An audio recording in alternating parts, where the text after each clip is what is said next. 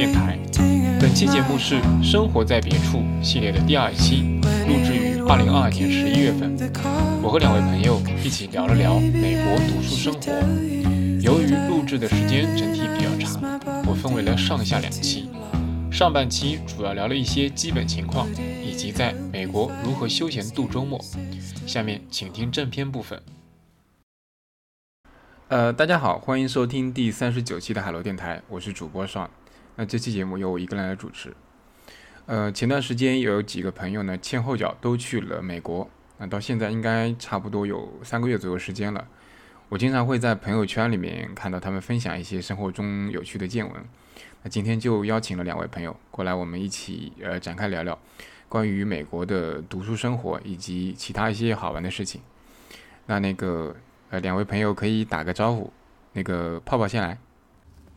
啊，大家好，我是泡泡，我现在在这个米美国的密歇根大学安娜堡分校，嗯，读的是社会工作专业的研究生。OK，然后一。嗯，好，大家好，我是依依，我是今年八月来美国读研究生，然后我现在是在美国的纽约读哥伦比亚大学的运筹学专业，然后因为我是我的研究生项目是国内外联合办学的，所以我就是先在国内清华大学读了一年，然后第二年来哥大继续读。OK，啊，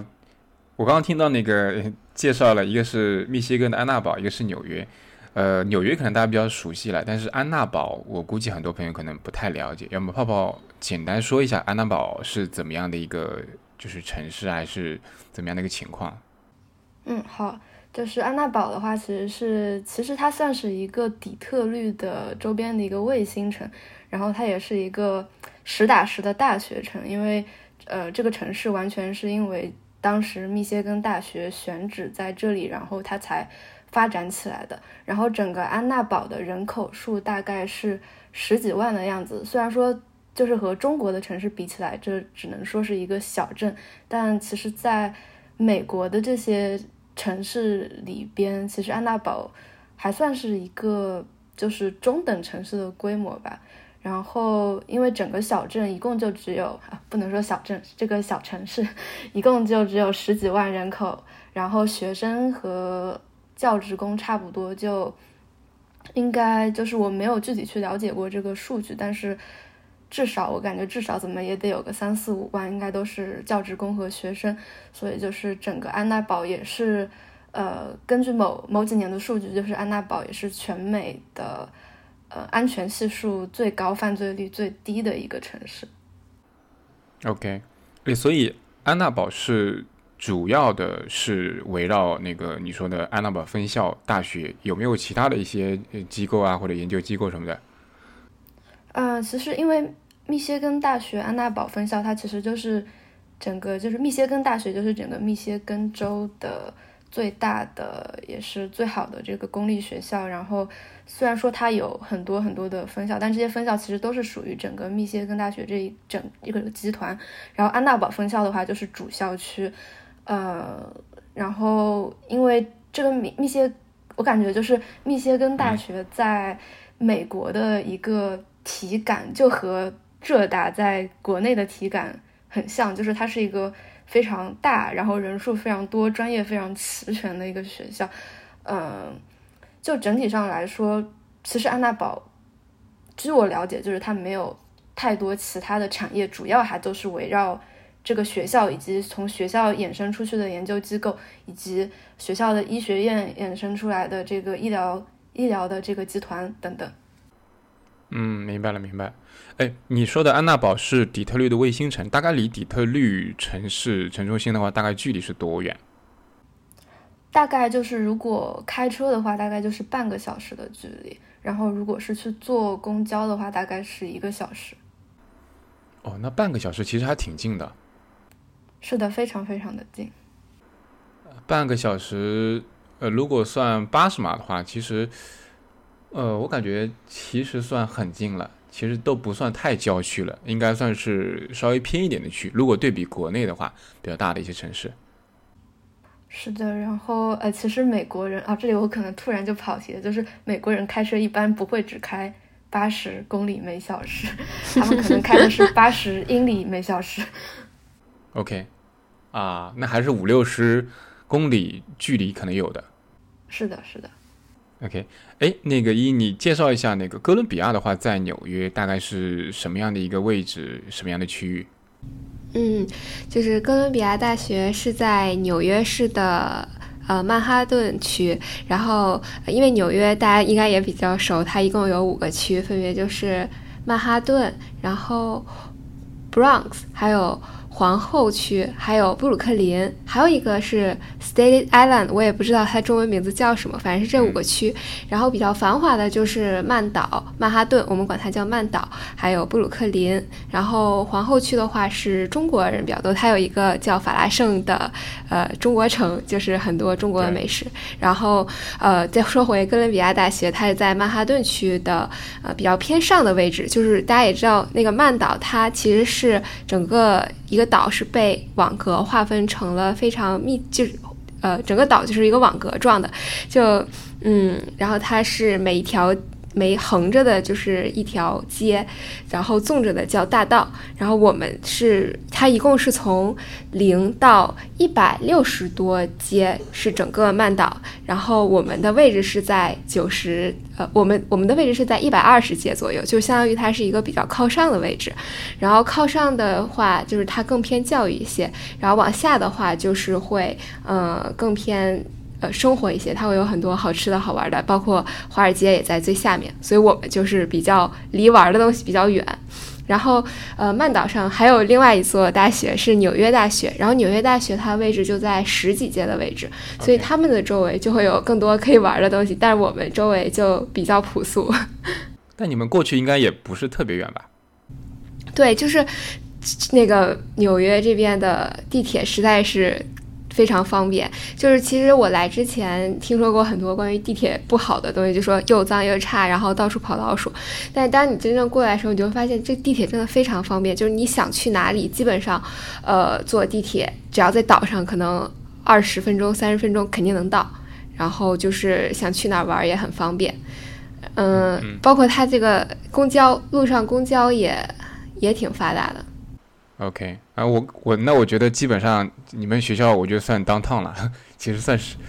接近属于市中心的地带了。我们其实也不能算市中心，就是我感觉整个曼岛都挺中心的。对，就相比较安娜堡，我觉得就是标准的 downtown 了。是的，是的，嗯，其实也就是不是很好说它是标准的农，就是美国的大农村，就是。相比，就是我还去了其他的密歇根的其他的一些地方，比起来就是，呃，以及其他的美国同学来到安娜堡，其实他们都真是真心的觉得这是一个非常的繁华的地方。是的，是的，但是，但是，但我觉得它的繁华程度就是刚好是在我比较喜欢的一个水平上，就是又热闹有人烟，但同时呢又很安静。对。所以其实就是生活在学校附近的生活也是非常方便，就比如说想要买什么东西都基本上可以买到这种。嗯，是的，就是如果是住在中校，就是我们的中校其实就是在 downtown，就和 downtown 其实是隔着，我们的校园甚至比那个 downtown 的那个市区可能还要大一些。然后 呃，在那个地方的话，就是走路就可以。解决生活的需求，然后我的话其实是住的离学校是有大概有三英里的距离，但是我就是基本上，嗯，坐公交的话，加上走路，加上等车，加上坐，大概就二十分钟就能够到达中校。然后我家附近的话是有好几个 grocery store，有有 Whole Food，有 Trader Joe，然后有 Kroger，所以非常的方便。我也是，这几个都有。哎，那那个，我刚刚介听到那个，呃，两位介绍了你们的学校的专业方向，可以先一一来说一下。呃，你提到你的专业方向是运筹学，嗯，这个还挺有意思。你在国内本科是读的哪个方向的？我在国内本科读的是市场营销方向，然后到了。清华第一年读的是商务分析专业，然后到哥大这边读的是运筹学专业。其实我觉得他们，嗯，就是会有一定的相似性，但是，呃，可能就是都会把商都会把商业统计还有这种编程结合在一起，就是一个比较多元的偏应用的学科。但运筹学我觉得它会更偏数学一些，就是我们现在的课程会学到很多数学公式的推导。嗯，对。哎，我好奇点，你选应酬学是你，呃，后续你想投入这样一个领域去去需要去用到它吗？还是什么原因？也不是，因为就是我我们这个项目它是一个合作的项目，就相当于是清华和清华经管和各大的工学院合作的。然后我们到了这边呢，就会直接到它的一个系，叫做工业工程与运筹学。这个系，然后这个系下面呢，它又有五个方向，就它会有金融、有运筹、有管理科学，还有嗯，还有还有还有两个，还有商务分析，就是有几个不同的方向你可以选，我就选择了这个运筹学这个方向，嗯，因为我觉得。呃，我对于这个学科其实学的东西也本身有一定的，嗯，兴趣在，因为它其实是一个偏应用的学科，然后它研究的就是定，就是怎么定量的解决一个决策问题，就它会涉及到一些，嗯，在一些有限资源的约束下，怎么分配和控制才能达到最优解，就是这个问题。然后，因为其实我在国内不是也做产品经理相关的岗位比较多，我会觉得其实日常工作中也是就。不仅产品经理，任何工作都是应该研究怎么在有限资源的情况下去做到更好的效果嘛。然后我就想，就是觉得 能不能从理论上学到一些东西，但其实其实感觉理论和实际相差还是很远的。OK OK，好的。那我问一下那个泡泡，因为泡泡之前我跟他沟通过，泡泡是读的社工的方向，对吧？是的。是的，对这个这个是你主动选择的这的一个方向是吧？是的，是的，就是就是上也知道，其实我是在专业选择上发生了非常非常大的一个转变，因为我本科是学习就是偏向于交互设计的工业设计，然后之前也是呃有和上一起做同事做过产品经理，然后现在就是跨到了一个。呃，社会科学，并且是非常偏实践的社会科学领域，所以我每次在和别人做介绍的时候，经常要去，总是会有很多人说：“哇，你你跨度真的好好大，为什么会选择这个专业？”就经常会被问这个问题。所以是为什么呢？这个问题可以可能聊起来会有有一点点长，就是我还是先跟大家介绍一下，就是社工这个专业它是什么吧。虽然这也是一个非常非常。难聊的话题，嗯，就是我甚至就是之前我和一些国内的，就是从事社工已经很多年的人，呃，一起去聊这个话题。当别人问到的时候，嗯，他还在尝试 尝试把这个问题甩给我来聊，就非常的有意思，因为他真的很非常的难回答。然后我觉得就是首先从历史的角度来看吧，社会工作这个专业它是。嗯，它是其实是起源于，呃，对于社会弱势群体，对于穷人，对于残疾人，还有对于其他的一些呃处于边缘以及没有办法能够呃获得正常的这个生活福祉的人提供社会福利，然后社会福祉，然后这其中就会出现要怎么样去更好的去呃。做这件事情，以及需要有专业的人员去进行直接的一个服务，于是就诞生了，就基于因为这样的科学性的需求，就诞生了社会工作这样一个专业。但是社会工作这个专业，由于它是以服务人为基础，是以这个社会的需求为基础的，所以它在就是这呃一百多年的变一百多年的这个演进中，它也发生了非常。大的变化，并且就是横向来看，目前就是在这个世界上的不同国家，比如说在中国和在美国，甚至在不同的发达国家之间，比如在美国和在澳大利亚，甚至美在美国和在加拿大，就是这个社工的这个职业定位，它都是有一些细微的差别的。然后，呃，然后我现在就读的这个方向，因为社工有非常多的细分方向，有宏观方向，有微观方向。我目前的话是选择了其中的两个方向。我的第一方向是 interpersonal practice，也就是人际实践。呃，然后这个的话其实就是针对的就是目前呃增加的这个心理健康的呃服务相关的需求。嗯，然后就业的方向的话，可能就会是做 therapist，做心理咨询。然后我选择的第二个方向是项目评估和实验。然后我选择这个方向是因为我还是有一些嗯读博和做研究的兴趣。然后，OK，嗯，大概就是这样的情况。OK，那其实就是你可能后续你不管是读博做研究，还是说未来工作相关，可能你都想进入这个领域，对吧？嗯，是的。然后就是我我现在比较明确的一个方向就是服务的人群就是和心理健康相关有关的人群，然后做心理健康相关的行业。但至至于就是我会去做。interpersonal practice 去做和人实际接触的咨询，还是说我会去做一些研究，比如说去研究一些呃，比如我下个学期会参加一个实验组，他们做的就是呃一个线上的一个治疗项目，呃，可以这个项目的话，它的它的目的其实是在于用更少的成本，让更多的人能够。得到更高质量的一个心理辅助治疗，嗯，就大概是这样子的一个情况，对。OK，对你这么介绍下来，确实听上去还是稍微会有一点点难介绍的，因为可能国内我感觉大家对于社工这个方向，或者大家嗯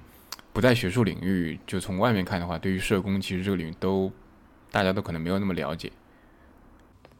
嗯，是的，而且就是社工本身的方向就非常多。其实我在呃在开始我的项目之前，我其实会把这个 interpersonal practice，也就是人际实践，可能我对它的理解也是非常局限于就是和心理健康相关的一些工作。但是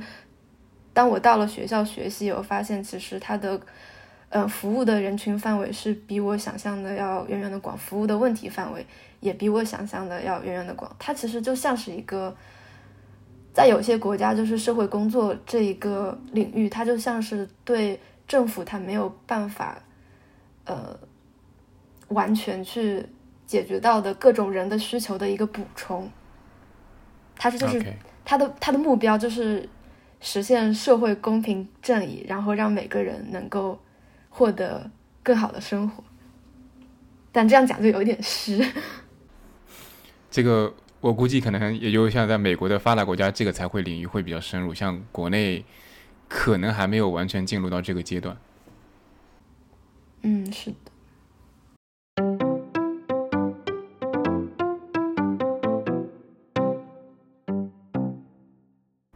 OK，我们第一趴聊的比较就也也进入一些细节，我们聊一些稍微轻松一点的。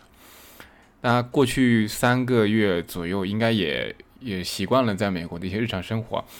呃，我想问一下，你们在周末的时候，呃，比如说就是学校没有相应的学业压力的时候，你们一般会怎么来打发时间？呃，要不一一可以先说一下，因为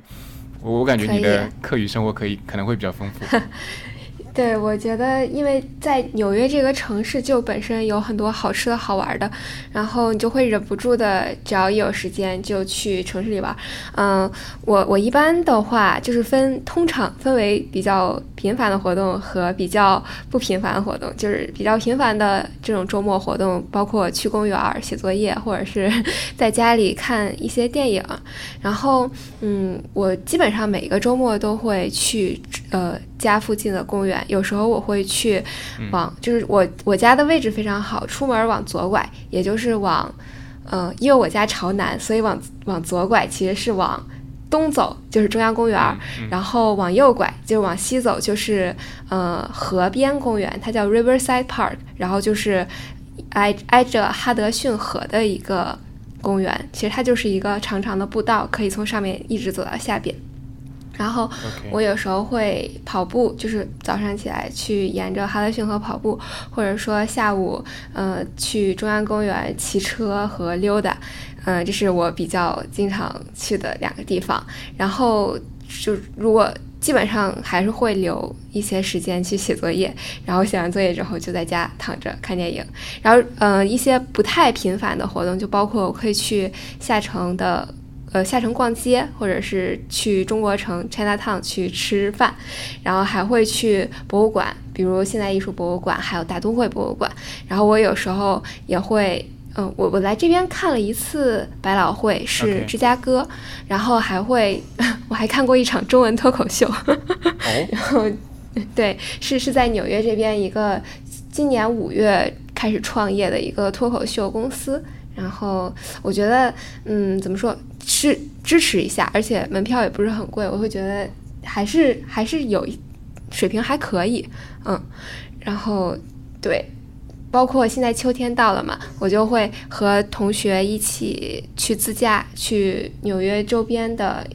就是周边的一个叫 Bear Mountain 的山去郊游。嗯，就因为前一段时间我们一起相约考了驾照，但是只三个人去考，只有一个过，但是有一个人过了就可以去开车，所以我们也能就是有一定的远郊的行动能力在。OK，听上去还是就你很多的时间可能都在走出呃学校了，都在外面，都在户外。对对，就是这个是我我我本身也是一个特别喜欢户外运动的人，而且。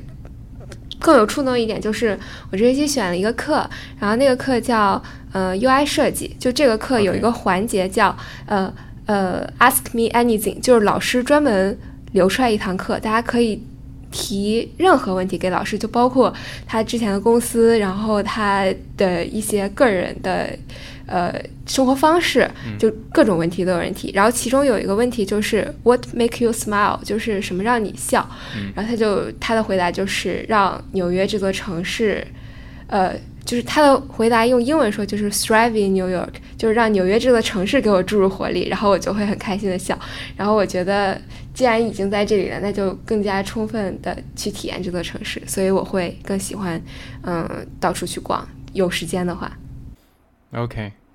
挺有意思。你刚刚还提到说你们会在周末的时候自驾去周边的呃 Bill Mountain，对吧？嗯。呃，会比较远吗？就离纽约的话？它。呃，它是在另一个州，它在新泽西州，但是新泽西州和纽约它的距离只有一座大桥，就是只要过了那个大桥就到了新泽西。然后从我们家开到 Bear Mountain 只需要一个小时，就非常快，因为那应该是离我们最近的一个郊游的可以郊游的地方。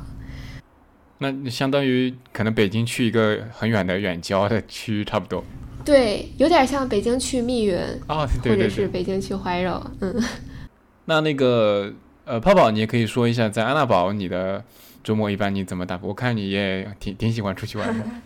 啊，是的，就是其实安娜堡也是一个非常适合户外活动的一个城市。然后我也是一个特别喜欢户外活动的人。然后之前就是天气比较暖和，夏天的时候就是呃，在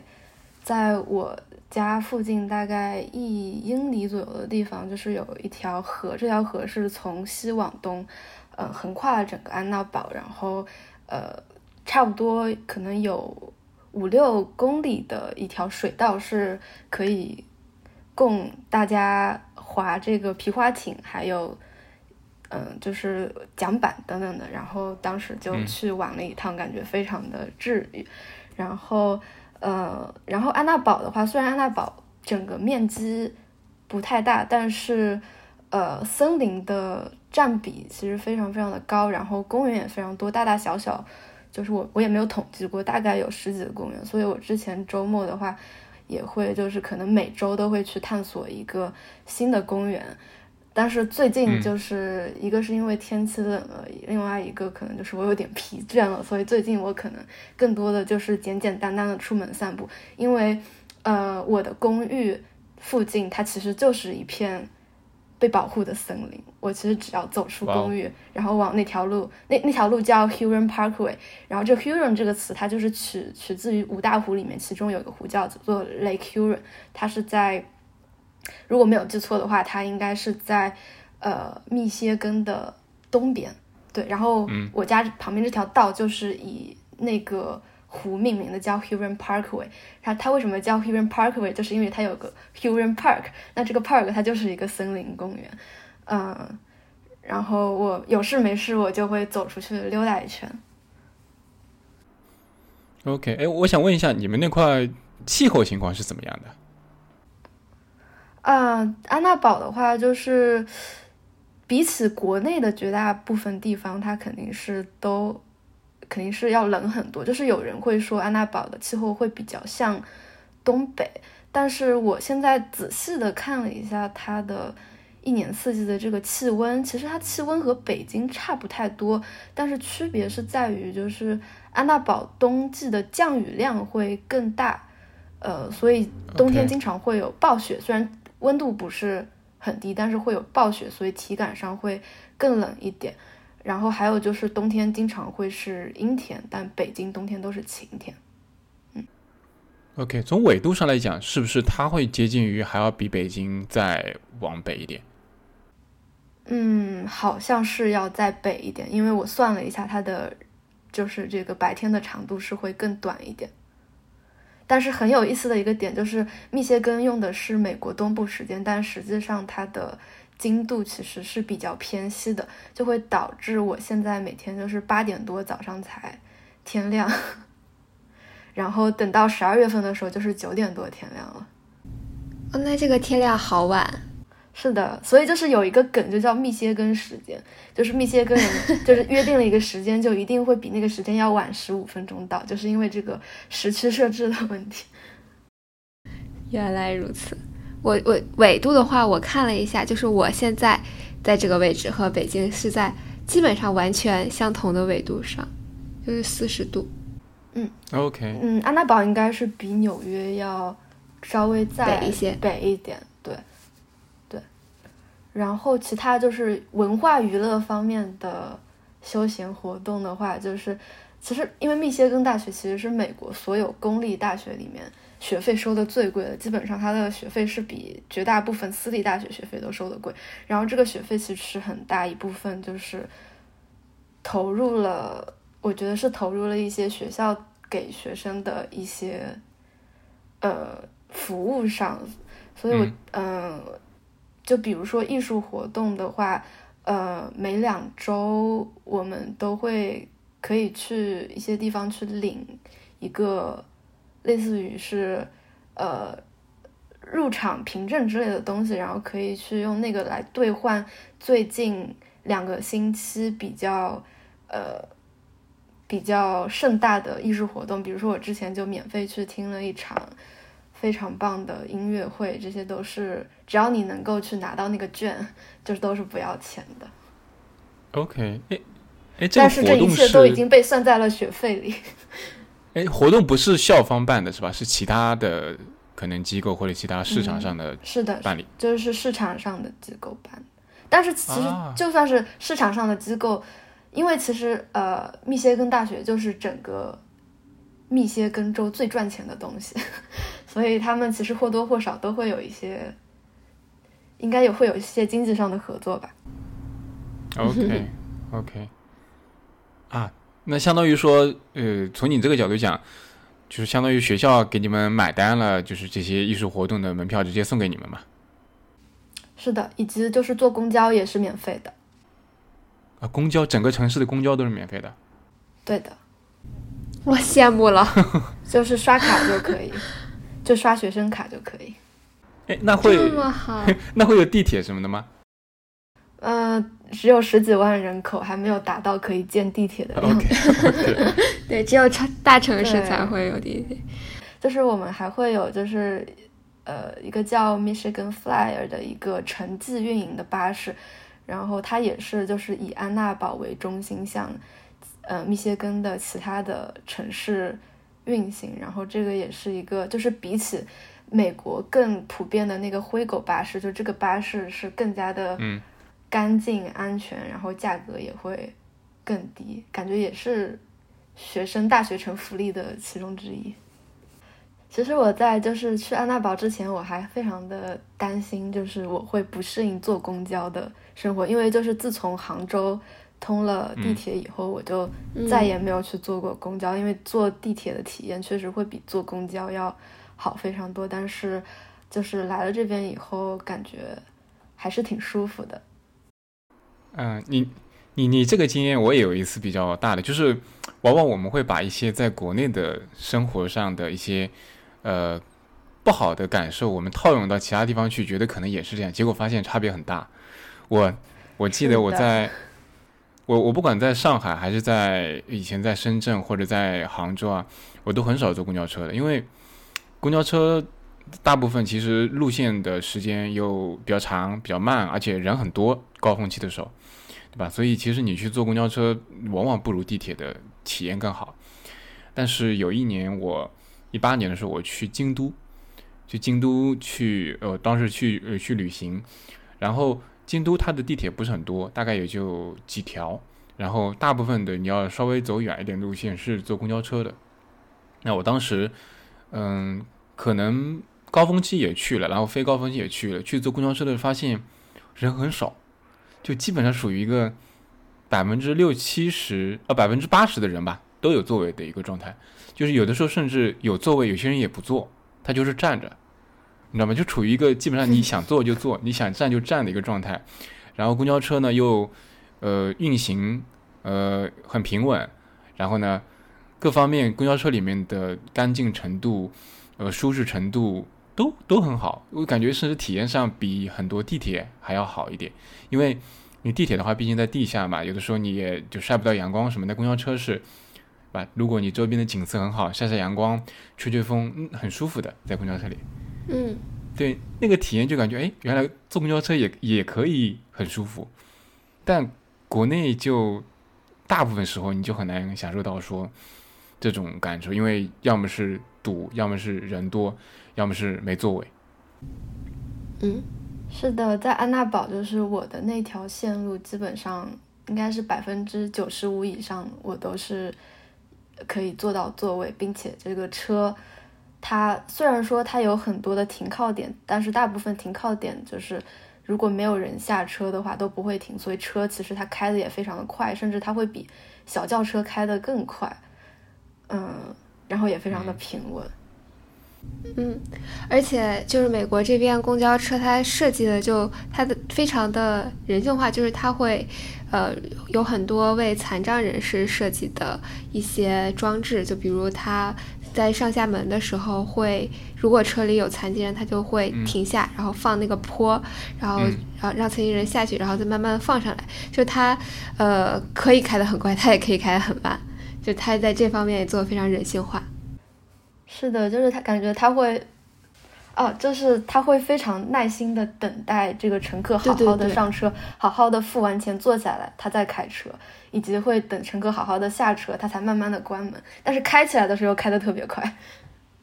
嗯，对，我最开始去的时候都不知道他不停啊，然后就是你要拉一下那个黄色的绳子或者摁一下停车，它才会停。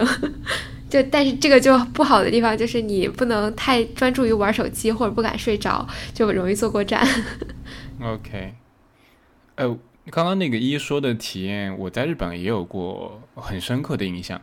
我当时在京都坐公交车的时候，我发现公交车上大概有一半一半吧，至少一半是中老年人。对，也可以理解嘛，中老年人，呃，就可能是一个非工作高峰期的一个时间段出行的时候。呃，第一个是我发现车在起和停的时候是很平稳的、很慢的。第二个，日本那边他们的公交车，呃，如果说发现有呃残障人士或者是中老年人要上车，他会把汽车倾斜一定角度靠向那个站，然后会有一个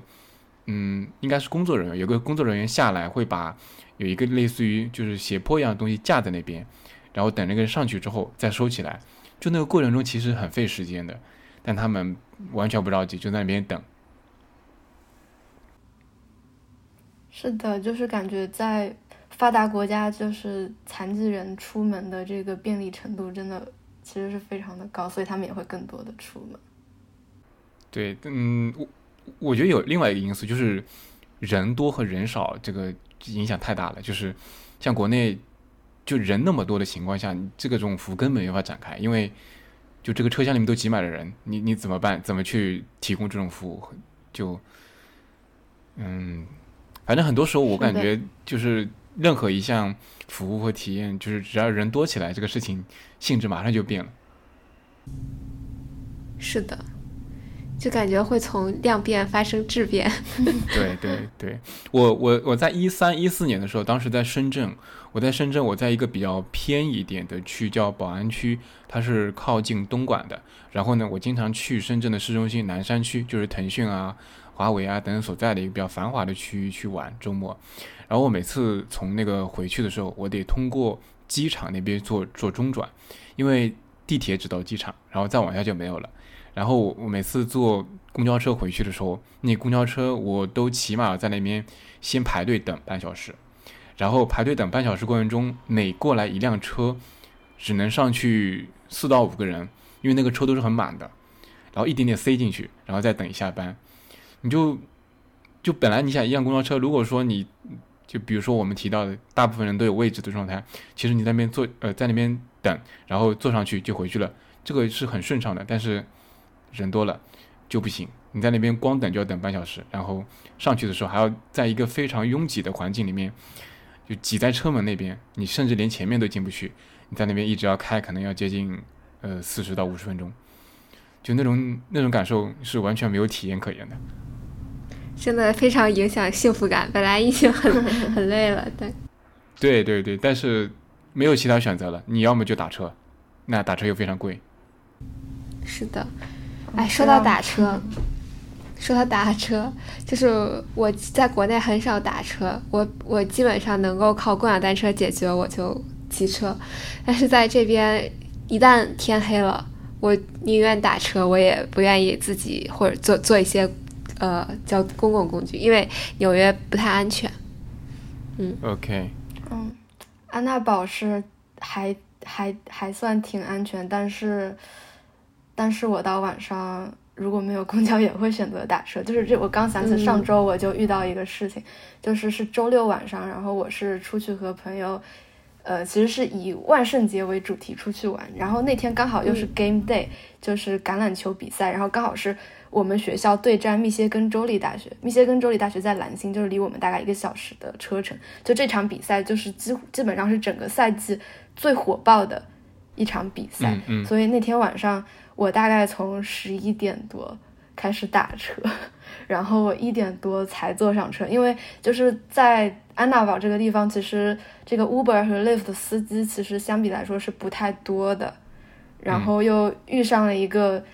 整个州甚至是其他的州的人都会过来参加的这么一个盛大的活动。就会导致打车格外困难。我现在就想的是，以后周六晚上我绝对不出去玩，而且 而且它的打车价会坐地坐地起价，就是我平时从同样的距离打车大概只要十二刀十三刀，那天晚上就是要五十刀，就是很严重的供不应求，市场机制嘛。我不知道在纽约会不会出现，就是当当供需开始出现问题，它就坐地起价的情况。那必然是会的。有一天 下雨吧，就是从学校打回家，通常就八九刀，然后哎下雨的时候打车就要四十刀，就是抢钱吧，就就一共就两三公里。后来我就 就那那也没有办法。哎，一你说的也是 Uber 和 Lyft 吗？对，我就是 Uber，因为 Uber 它是动态调价嘛，就是它会根据实时的调价，你它的算法都是黑箱的。有时候我从学校的另一个门打车，就换一个门，然后它的价格就能差三四刀这样。对对，这个这个其实是 Uber 首创的吧？就是 Uber 在很早进入中国的时候，它就用这种算法，它就是灵活的调配，呃，就是。供需资源，它一般比如说这个区域打车资源非常多，然后它就会调高价格，然后让其他的车过来，然后其他少的地方，然后价格降低，然后再它一直是在均衡的去分配这个供需资源的。对，这个在国内以前也是这样的。在国内，那现在还是吗？我看，因为我之前也研究过滴滴它的定价方式，但它好像就是明码标价，就是除非非常失衡的情况，它才会动态调价，不然就是它就会按照时间和里程去收费。就比较固定的价格。我我感觉我打滴滴的时候，就是没有明显的感觉到它的价格变化，并且就是就是你你可能确实你也要用多付出价格的方式来打到车，但是是那那个情况是你要升升高你打车的那个车的等级，而不是同样的车多付钱。呃，滴滴这边我感觉它策略变过，在比较早的时候，可能早年的时候，Uber 也还在的时候，它是有这种机制的，就是也会做动态的去供需的平衡。但后来 Uber 离开之后，我感觉它的算法应该做了比较大的调整。它首先啊，Uber 是没有所谓的呃快车、专车、拼车这些概念的，对吧？没有分那么多的类别。对，它好像就是一个平价版的一个高端版的，就比较简单。对，然后还有可能是按照车的大小，嗯，对对对，对，现在国内拼车，然后快车，还有什么啊，什么什么，反正好几种吧，还有什么可能花小猪，对对对，呃，不说花小猪，光在滴光在滴滴内就四五种的一个分分类别，然后呢，其实，在高峰期的时候，我发现它的规律是这样的，它会它会降低你的快车平常快车的一个。呃，你能打到车的概率，然后提高拼车量，它会推着你去拼车。它的拼车就比如说你在这个区域，你拼车和快车都能打的情况下，理论上其实它是同一辆车，可能这个时候你去打快车，即使快车有，我觉得它也会让你推到拼车去，因为拼车的它可以服务的人更多，对吧？它可以同时接一个人、两个人、三个人，同时几个人价格会拼起来，它的总价是撑高的。它会让你多花一点时间在这个路上，然后虽然你每个人的单价每个人的单价变低了，但是总价其实是变高了，所以其实对对滴滴来说是更有利的一种一种状态，就它可以服务更多的人，同时可以把总价撑高，呃，代价就是让用户的体验稍微变差一点。有些人有钱，他可能也花不出去，他个人来说，对，但是对于他是有利的。嗯，对，原来是这样。我感觉上有这样一个趋势，因为经常会遇到打快车根本打不到，但是打拼车一打就打到了。那其实是有车的，只是他不想让你在快车里打到。嗯，我在想，就是国内的滴滴现在有没有一个功能，就是你一个人打车，然后设置好多个。就是停靠点，因为我记得我当时如果跟朋友一起打车，想要这个一个司机送很多地方的操作方式是到一个地方，然后再改目的地。但是就是美国的这个 Uber 还有 Lyft，它都是可以，就是在你打车的时候，在它定价之前就可以设置这个，就是你可能中途你要去哪个点，再去哪个点，再去哪个点，最多应该是可以走三个点。我是的，我也发现了这个。好像国内没有，滴滴好像没有，我我反正没有看到过这个功能。嗯，我我也没有用过，因为我也是，如果在国内打滴滴的话，就是上车了就赶紧跟师傅说我们要先在哪里停一下，然后看司机愿不愿意。要是他不愿意，可能就基本上都会愿意的。如果顺路的话。嗯，但是这种情况不好的点就是，如果说不顺路，然后又是大晚上，司机着急回家，那他就可能或者他着急冲单，然后这个时候他就会不高兴，或者说送不了这种。所以我觉得 Uber 这个机制还是会更好一些，就是可以让司机和乘客都提前知道这件事情，然后就能够减少一些摩擦。是的，而且如果加了停靠点的话，应该价格也会比就是直接到达那个目的地价格应该也会高一点。嗯。OK，所以你们刚刚提到了一个安全的问题，在在纽约来说啊，我不太确定，因为就我自己的感觉上，纽约其实应该还是一个比较繁华、人比较多，但是嗯，是在部分区域吗？会出现刚刚那个一你担心的这种安全问题，还是说，嗯，其实你任何一个区域可能你都会有这种担心？嗯，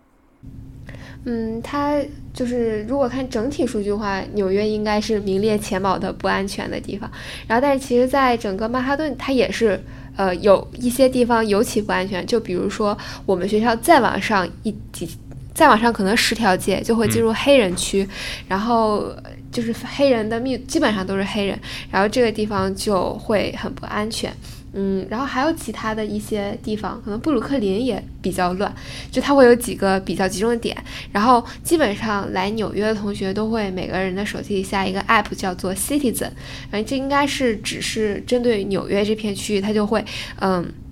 呃，用户可以实时的报道自己所在区域是不是发生了一些不安全的事件，然后及时的进行一个播报，然后它会通知附近的用户，然后它还可以，呃。让你关联到你的室友或者是你的一些朋友，然后确保你的安全。然后其实，呃，我觉得，因为我，嗯，可能最近也也有接到一些学校的报道，或者说，比如说在哪里会发现一些持枪的人，就这些报道也会呃变得更加警惕一些。但自己目前没有遇到，所以对这方面就只能说是保持警惕，但是嗯，也没有过很不好的体验。然后我觉得，嗯，有些时候就我会特别，因为在一个不是特别相对于国内不是特别安全的环境下，你就可以。注意到很多让你有安全感的东西，然后比如我特别喜欢这边街上有很多很多遛狗的人，就只要我一看到有人牵着狗，就算他是一个很魁梧或者是看起来不太安全的人，但是我会觉得，因为他有狗，所以他是一个比较安全的人。然后你跟在有狗的人旁边走路，你也会觉得很有安全感。然后包括就是一些嗯住宅区。它住宅区可能人流量就会小一些，然后这个时候你就你也会感觉到不安全。但是如果说有一个水果车，或者是有一个餐车在周围，那它就可能会吸引一些，嗯，就是住宅区也会有一些人人流量，然后这个时候你也会觉得更安全一些。所以感觉这些街道上的人和街道上的小商业是可以给这个城市增加一些安全感的。嗯。OK，你刚刚提到那个有一个 App 叫 Citizen，这个 App 是你说是可以呃播报一些呃不安全的事件，那是它也有求助的功能是吧？比如说它如果我遇到危险，我去发起求助，就我可以发到呃这个地点给到我相应的我已经添加的联系人，让他们知道可以及时的去帮我，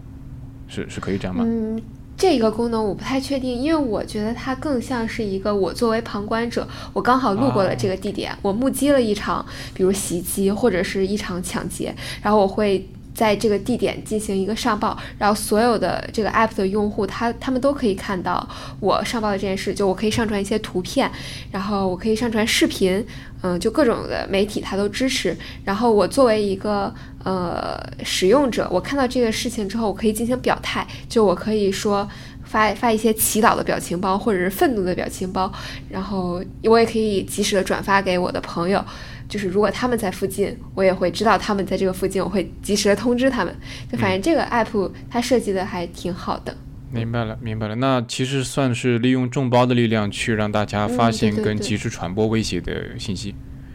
嗯嗯。OK，这个我觉得还是挺好的。但国内可能国内的就是类似这种情况没有那么的普遍，所以没有类似的东西。因为国内也不让你持枪啊。对 对对。对，哎，那个，那我问一下，那个泡泡就是。从安娜堡这块，你你刚刚提到也有一点安全性的担忧吗？那除了你刚刚提到的在大半夜的时候就是去回去的这个情况以外，其他时候你会有这种不安全的感觉吗？暂时是没有，我觉得就是其实整个安娜堡境内，包括安娜堡周边的小镇，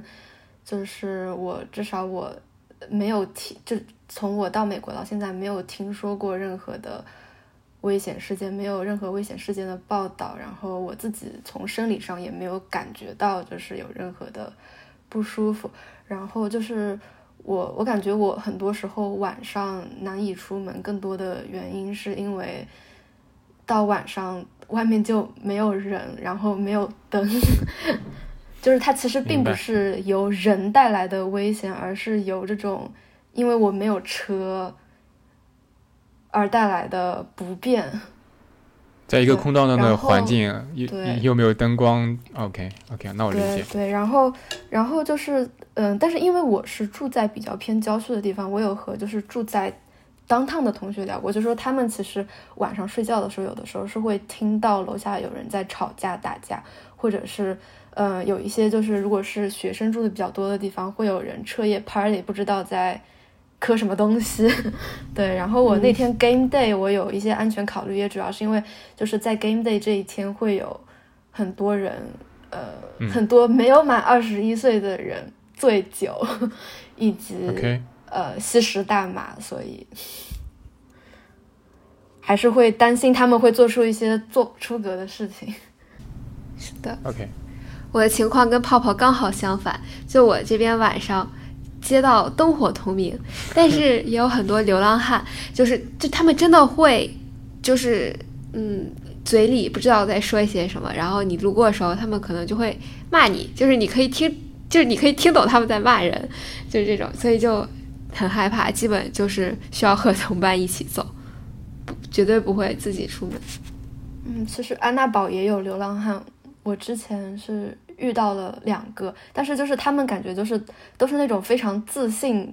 自信而礼貌的流浪汉，他们会直接就是笑着走向你，然后跟他跟你说他的困境，然后希望你能够给他一些钱。如果你不给他的话，或者是表现出就是你不欢迎他，他就会非常。知趣的说谢谢你，然后就走了。这么这么礼貌，有意思。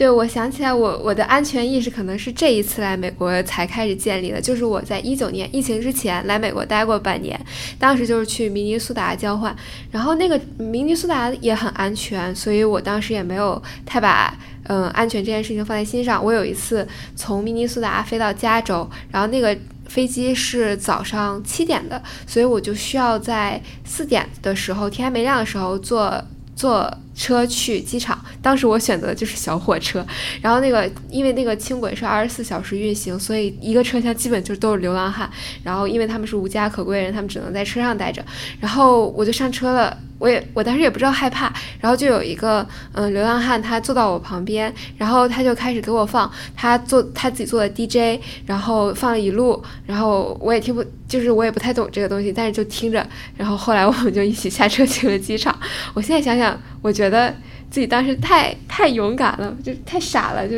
也完全没有意识到其实这是一个嗯可能比较危险的情况。但最近可能这次来才开始有了。安全意识，OK，感觉对吧？嗯，所以是他给你放他自己做的 demo 的音乐是吧？对他，他拿了一个 app，然后在那个 app 上还可以做各种的 DJ 音乐，就电子音乐。我怎么感觉是一个落魄艺人的感觉？感觉好有意思。是的。好的，以上就是上半期的全部内容，欢迎继续收听下半期节目。